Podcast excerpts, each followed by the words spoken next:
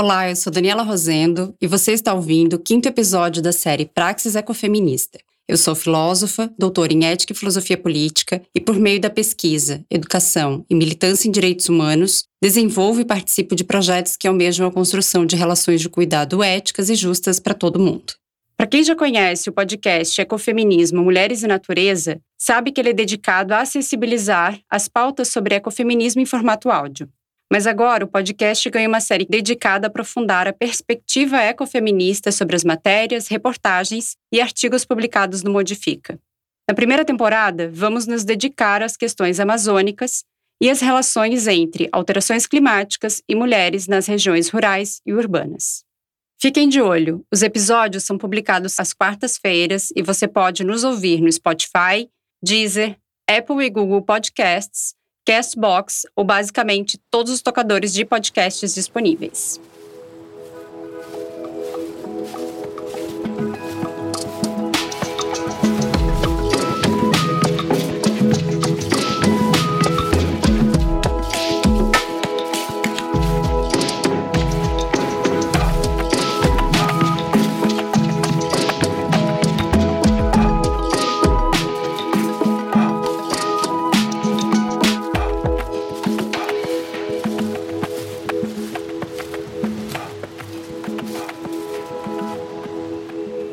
Bailique é um arquipélago amapaense com aproximadamente oito ilhas e cerca de 57 comunidades habitadas por ribeirinhos da região. O levantamento mais recente da Prefeitura de Macapá estima que, ao todo, são cerca de 13 mil habitantes morando em Bailique. Cercadas pelo rio Amazonas, as ilhas estão sujeitas a um processo de erosão natural e, desde os anos 70, satélites captam as mudanças na paisagem. No entanto, o processo vem se intensificando nos últimos anos e algumas ilhas têm perdido mais de 10 metros ao ano nos processos de erosão, empurrando as comunidades cada vez mais ilha dentro. A perda literal de território traz outros prejuízos, como a falta de energia elétrica. Com as chuvas fortes e as erosões, os postos de energia são frequentemente danificados, deixando milhares de pessoas sem luz. Um problema que se arrasta há anos. Mas a vida no escuro não é o maior desafio que as comunidades de Bailique enfrentam. Há dois anos, a salinização das águas do rio Amazonas vem se tornando um problema. Inicialmente, a salinização atingia as comunidades próximas ao Oceano Atlântico, no litoral do Amapá. Alguns moradores de Bailique dizem ainda que esse era um fenômeno da época dos antigos, algo que foi presenciado por outras gerações. E agora está acontecendo de novo. A hipótese mais provável é que o aumento do nível do mar, em consequência do aquecimento global, faz com que as águas salgadas do oceano adentrem as águas doces do Amazonas. Outra hipótese se relaciona com a construção das hidrelétricas no Araguari, responsável por alterar as dinâmicas do rio e facilitar esse processo. Mas se faltam recursos para pesquisas conclusivas sobre as causas, as consequências podem ser observadas sem muito esforço. Falta água doce para tomar banho, cozinhar e beber. Os peixes sumiram e quem sobrevivia da pesca precisou encontrar alternativas, como a produção de açaí. Mas, como mostra a reportagem da Rayane Penha no site do Modifica, apesar da erosão das terras, da falta de luz e da água salgada, as pessoas ouvidas na entrevista não querem migrar. Quem migrou, voltou. A relação com o rio, com o ambiente e com a comunidade se mostra parte essencial da vida de quem nasceu e cresceu no Bailique. Por isso, a comunidade tem se organizado não só para cobrar o poder público, como também para ação direta. Vem comigo para analisar toda essa dinâmica de Bailique a partir de uma perspectiva do cuidado ecofeminista.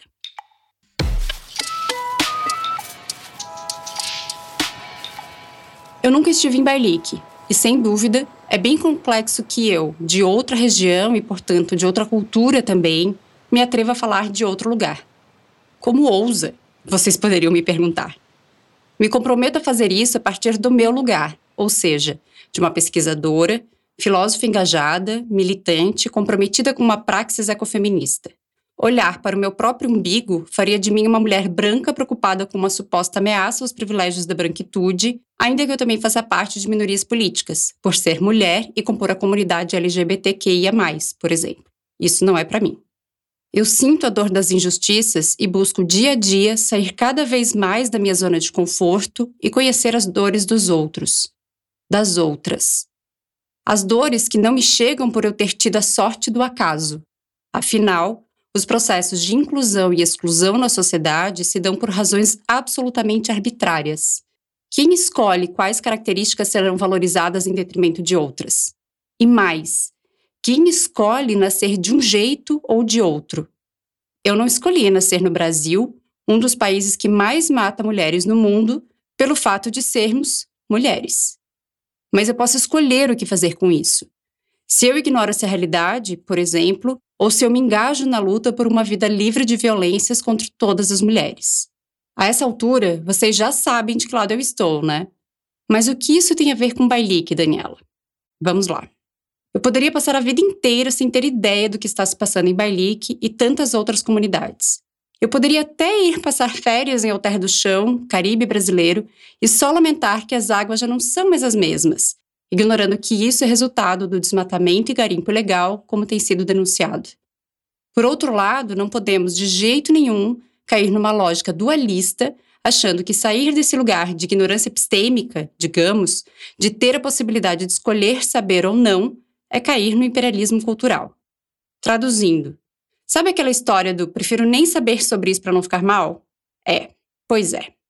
Esse tipo de postura pode estar relacionada ao privilégio de escolher não saber e, portanto, não se comprometer com algo que outras pessoas e grupos simplesmente não têm escolha.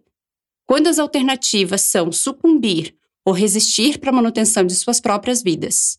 O outro lado, do imperialismo cultural, seria eu tomar conhecimento da realidade das comunidades em Balik e sair falando em nome dessas pessoas e defendendo alegadas soluções que eu acho que são as melhores para elas. Percebem a relação de superioridade e subalternização do outro? Enfim, não é falar sobre, é falar com. É para isso que nós estamos aqui. Essa é a metodologia ecofeminista que permite superar o dualismo sobre o qual acabei de falar. Não é nem ocupar um lugar que não é meu, nem achar que eu não tenho nada a ver com isso. E para somar nessa luta, eu quero falar agora sobre ética, política e o porquê de as feministas sempre pensarem nas duas juntas. No livro Feminismo em Comum, para Todas, Todes e Todos, a autora Márcia Tiburi, filósofa brasileira, escreve que para ela, o feminismo é uma utopia concreta que, unindo ética e política, defende a singularidade das pessoas. Nas palavras dela, o feminismo é mais do que um conceito. É um complexo operador ético-político, analítico, crítico e desconstrutivo e serve como lente de aumento que põe foco sobre as relações humanas e sobre os aspectos ocultados nessas relações. Forte isso, hein? Quero destacar que a Márcia escreve ético-político junto, separando ou unindo as palavras com um hífen. Enquanto a ética na filosofia dedica-se aos fundamentos da moralidade, os valores e práticas da conduta humana, a política olha para os indivíduos vivendo coletivamente de uma maneira considerada boa ou correta e para suas relações de poder. Por isso é tão importante relacionar esses dois campos. A política precisa ser questionada pela ética, ao mesmo tempo em que a ética precisa questionar a moral dos costumes arraigados. Como uma ético-política, o feminismo está aí para desestabilizar a injustiça característica do patriarcado. Se de um lado é feito esse diagnóstico crítico da realidade, de outros feminismos constroem referenciais a partir dos seus próprios valores, inclusive ecologistas. Aliás, a própria Tiburi, nesse livro, aposta no ecofeminismo. Assim como nós aqui, eu e Modifica, ela aposta que o ecofeminismo é o futuro que nós devemos conquistar. Por isso, o cuidado é uma chave importantíssima desse elo entre ética e política. É por meio do cuidado que nós somos capazes de compreender a vulnerabilidade, característica inerente às diferentes formas de vida, quanto a capacidade ou não da autonomia. Esses aspectos geram tanto obrigações éticas quanto políticas, na medida em que nossos comportamentos incidem nas vulnerabilidades, podendo agravá-las. Em resumo, as discussões sobre justiça não podem ser afastadas da moralidade na medida em que os sujeitos do cuidado são, ao mesmo tempo, considerados moralmente e politicamente. A ponderação sobre o justo requer avaliação moral. Dito isso, quero introduzir outro ponto agora para desenvolvermos um pouco mais sobre a ética do cuidado de uma perspectiva ecofeminista. Quem já ouviu os episódios anteriores da série Praxis Ecofeminista já me ouviu falar outras vezes sobre a ética do cuidado. Mas esse tema já aparece desde o início do podcast Ecofeminismo, Mulheres e Natureza, e eu aproveito para recomendar um episódio curtinho que trata especificamente desse tema, o sensível ao cuidado, a importância do cuidado nas construções ecofeministas.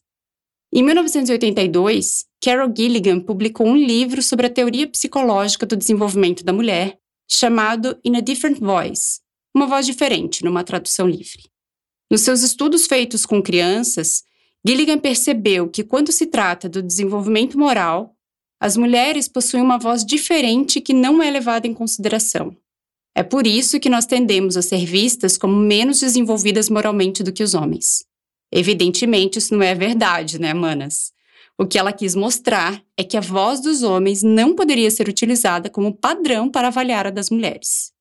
A sacada da Gilligan foi perceber que, ao fazer acordos diante de dilemas morais, havia uma diferença entre os termos do que era acordado.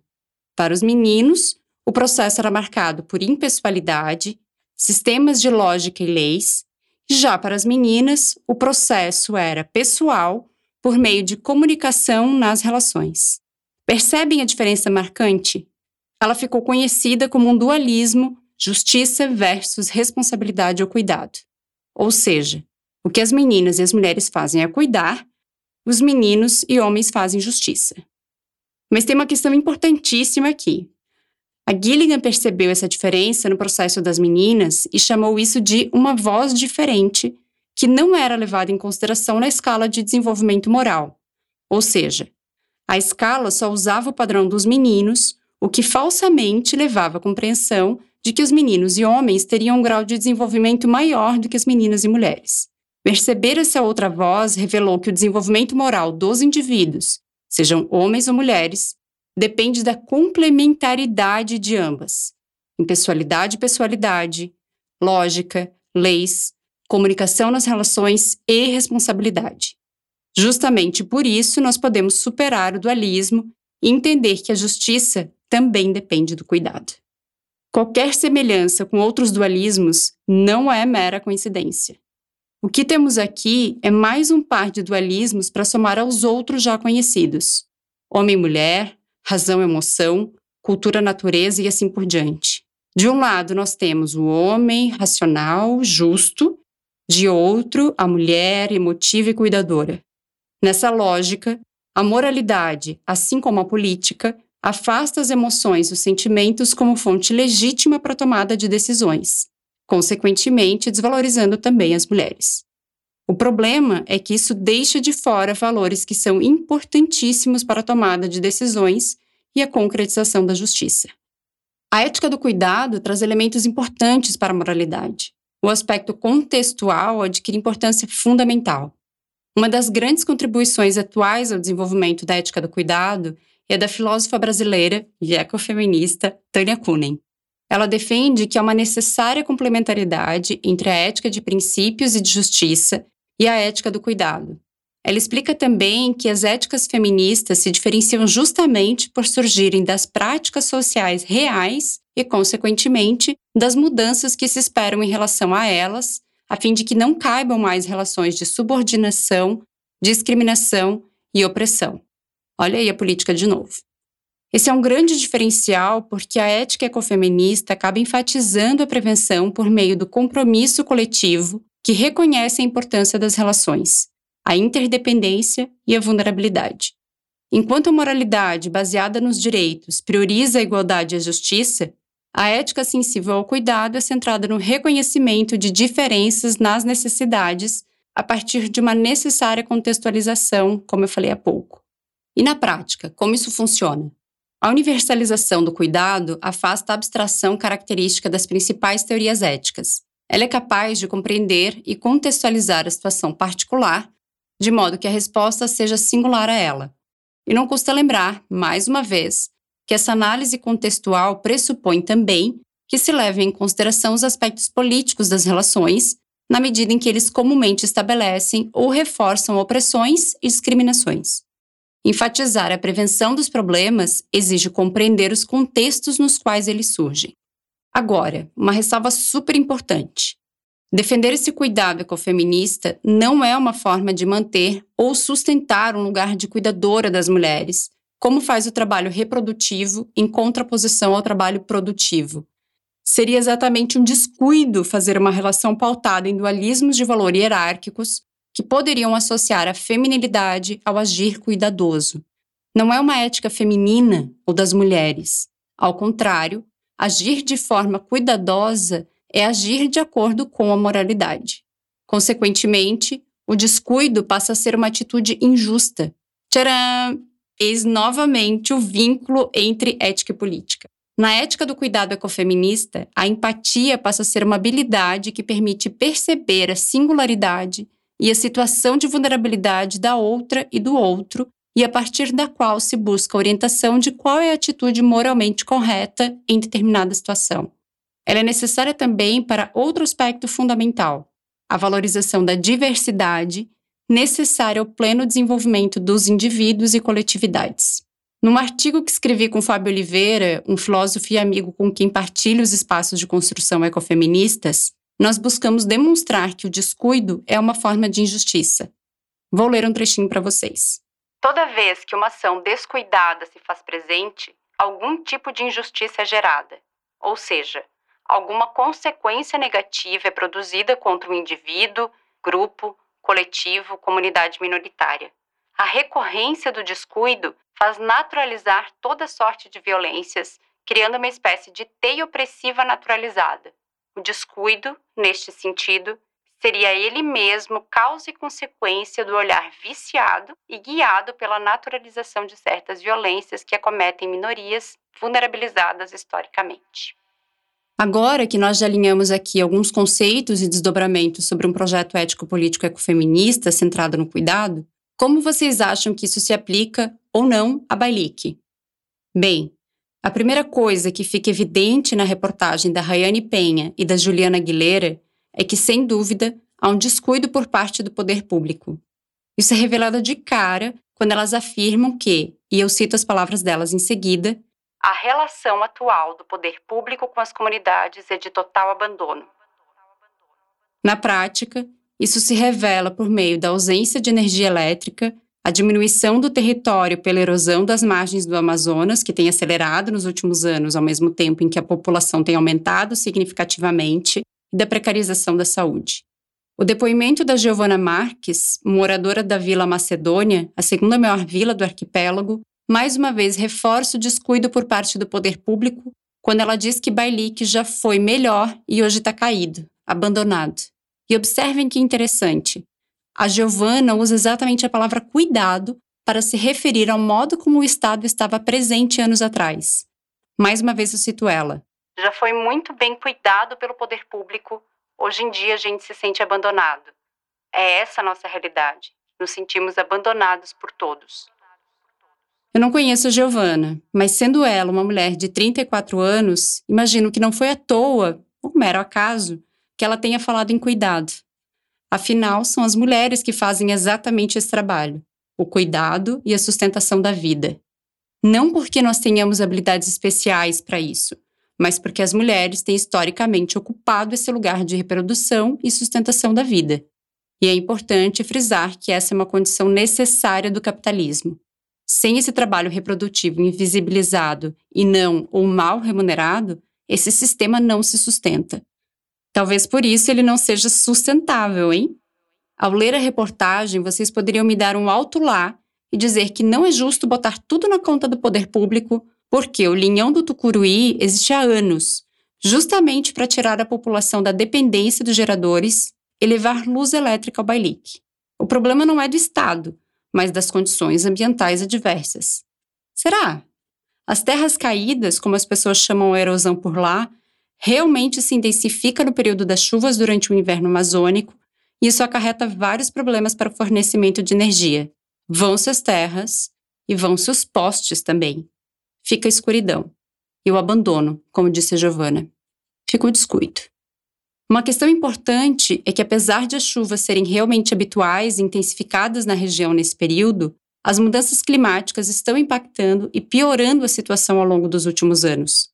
E como nós já sabemos de cor, a crise climática é antropogênica, ou seja, é resultado da ação humana, especificamente no sistema capitalista. O último relatório, publicado em fevereiro, do Grupo de Trabalho 2 sobre impactos climáticos, adaptação e vulnerabilidade do IPCC, o painel intergovernamental sobre mudanças climáticas, trouxe algo que as feministas já vêm afirmando há décadas. As mudanças climáticas afetam diferentes grupos de maneira desigual, conforme gênero, renda, classe, etnia, idade ou capacidade física. Por isso, são as mulheres, ao lado de pessoas idosas, crianças, indígenas e famílias de baixa renda, que sofrem mais com os problemas ambientais. Mais uma vez, isso se evidencia na reportagem quando é trazida a questão da salinização do rio Amazonas. Quando chove, as mulheres captam e armazenam a água da chuva para beber, cozinhar e tomar banho. Na ausência de chuva, a alternativa é sair em direção aos igarapés, braços do rio onde ainda é possível encontrar água doce. Ou seja, quem precisa ir mais longe buscar água são as mulheres, situação que se agrava pelos outros fatores que mencionei há pouco, como é o caso da jovem Anne do Carmo, cuja família empobrecida não dispõe de uma catraia, uma pequena embarcação motorizada, e precisa ir a remo, o que obviamente torna a tarefa mais demorada e cansativa. Apesar do descuido estatal, o povo lá se organiza. Exemplo disso é justamente o caso de Anne do Carmo, que não saiu em busca da água sozinha. Rayane e Juliana relatam na reportagem que ela foi encontrada remando junto de suas vizinhas e crianças. O cuidado aqui se revela na ajuda diária umas com as outras na busca de água doce para beber. Além desse cuidado da ordem cotidiana, que é do trabalho reprodutivo, existe também no Bailique uma organização coletiva. Sendo referência para outras comunidades ribeirinhas da região amazônica, em 2013 foi criado o Protocolo Comunitário do Bailique, marcado pelo resgate e valorização dos saberes tradicionais e uso sustentável dos recursos naturais, como açaí e palmito. Lendo o protocolo, que utilizou uma metodologia parecida com a construção participativa de políticas públicas, me chamou a atenção a questão da identidade e pertencimento logo no início dos acordos definidos em plenária. Como definir quem é e quem não é da comunidade foi o ponto de partida. Esse vínculo com o território pode se dar por ter nascido nele ou por tê-lo adotado como local de moradia, envolvendo-se com a comunidade local mesmo. Mesmo quem deixa o território, mas nele nasceu, não deixa de fazer parte da comunidade. Mesmo morando em outras localidades, os filhos de Bailique nunca deixam de fazer parte da comunidade, segundo o protocolo. Trazendo novamente a Márcia Tiburi para a conversa, que eu já mencionei lá no início, numa entrevista à jornalista Laneide Duarte Plom, ela falou sobre o exílio. Márcia foi candidata a governo do estado do Rio de Janeiro nas eleições de 2018 pelo Partido dos Trabalhadores, em razão das ameaças que vinha sofrendo e o risco eminente à sua integridade física e de sua família ser violada, a integridade psicológica já estava, sem dúvida, ela se autoexilou. Atualmente, ela é radicada na França e é professora de filosofia na Universidade de Paris 8. Sobre o exílio, Tiburi diz que ele é uma solidão particular, afetiva, política, concreta e pesada. Sem dúvida, a dor do desterro é sentida por cada indivíduo à sua própria maneira, mas os impactos na identidade são inegáveis. Somos mais do que os lugares de onde viemos mas somos muito também. Sair deveria ser uma escolha, não uma imposição. Muito menos pela perda literal do território, das terras caídas, como dizem no Bailique. No entanto, o descuido ético-político que resultou na crise climática, ou seja, a exploração desenfreada visando a acumulação, agora vai acumular cada vez mais a vidas desterradas. O Acnur, que é a agência da ONU para refugiados e refugiadas, estimou que até 2050 deverá haver entre 25 milhões a 1 bilhão de refugiados e refugiadas climáticos, ou seja, pessoas que precisarão imigrar ou se deslocar como consequência das mudanças climáticas. Literalmente, já passou da hora de nos mexermos para impedir as mudanças climáticas. Elas já estão em curso. Mas se não fizermos nenhuma mudança agora, nessa década, a situação vai piorar drasticamente e eu, honestamente, Sofro por antecipação a imaginar o tanto de sofrimento que isso vai acarretar. Então, quem ainda não se mobilizou, bora se comprometer com mudanças significativas que impactam no clima e se engajar na luta política e coletiva? No próximo dia 25 de março, tem greve global pelo clima. Partiu? Então, agora, durante a pandemia, o arquipélago do Bairi todo mundo pegou Covid aqui. Uns mais grave, outros menos, né? Então, durante esse período, eu entregava as atividades nas casas. E aí, aqui na escola, a gente recebe esse povo da beirada aqui, os pais bem mais que tem, não tem condições financeiras. Então, chegar na casa do aluno e ver que ele estava tomando água salgada, que não me doía tanto, e pensar que a gente é usado pelo poder público para dizer que está um estado de calamidade, que aqui está isso, está aquilo, e que vem repasse federal e que some, não aparece, dói bastante.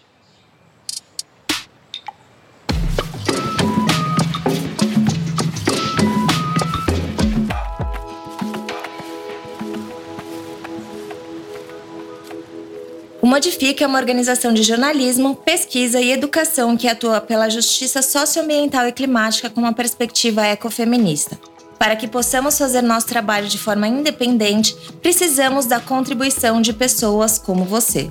Seu apoio é fundamental para aumentarmos e melhorarmos nossa cobertura jornalística, nossos projetos educacionais e nossa gama de pesquisas, além de termos segurança jurídica garantida para fazer nosso trabalho de enfrentamento às grandes corporações. Conheça e apoie o Instituto Modifica em modifica.com.br/apoie. Chegando no momento de dicas. É claro que vamos reforçar aqui para você ler a reportagem especial da Rayane Penha, com fotos de Iana Moreira e edição de Juliana Aguilera. A reportagem foi viabilizada por meio de bolsas de reportagens destinadas a jornalistas do norte do Brasil. Outra dica é o documentário da estudante Vitória Barreto, intitulado Bailique, A História de um Povo. A produção universitária ouve os moradores das comunidades sobre o atual contexto ambiental e climático da região e mostra um pouco da vida e das iniciativas da população local nessa convivência com as alterações ambientais e insuficiência do poder público. Gostou do episódio? Compartilhe com as pessoas amigas. Você também pode mandar seu comentário para a gente, que vamos ler os melhores por aqui. Tem dúvidas? Pode mandar também e selecionaremos algumas para respostas. Você pode mandar dúvidas e comentários no Twitter e Instagram do Modifica. Não esqueça de acompanhar a gente no seu tocador de podcast preferido e até a próxima.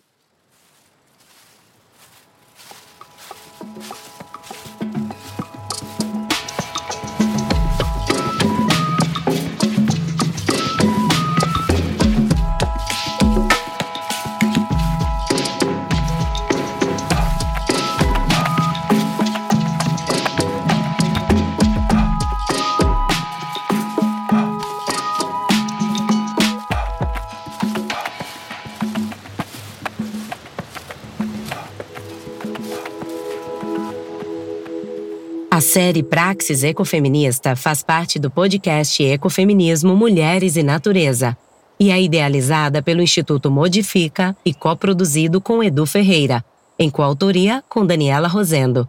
Conheça os outros podcasts do Modifica. Busque por Modifica em seu tocador de podcasts preferido. Praxis Ecofeminista é apresentado por Daniela Rosendo, com roteiro de Daniela Rosendo e Marina Colerato. A trilha sonora e a produção são de Edu Ferreira e a locução de Ana Corbe.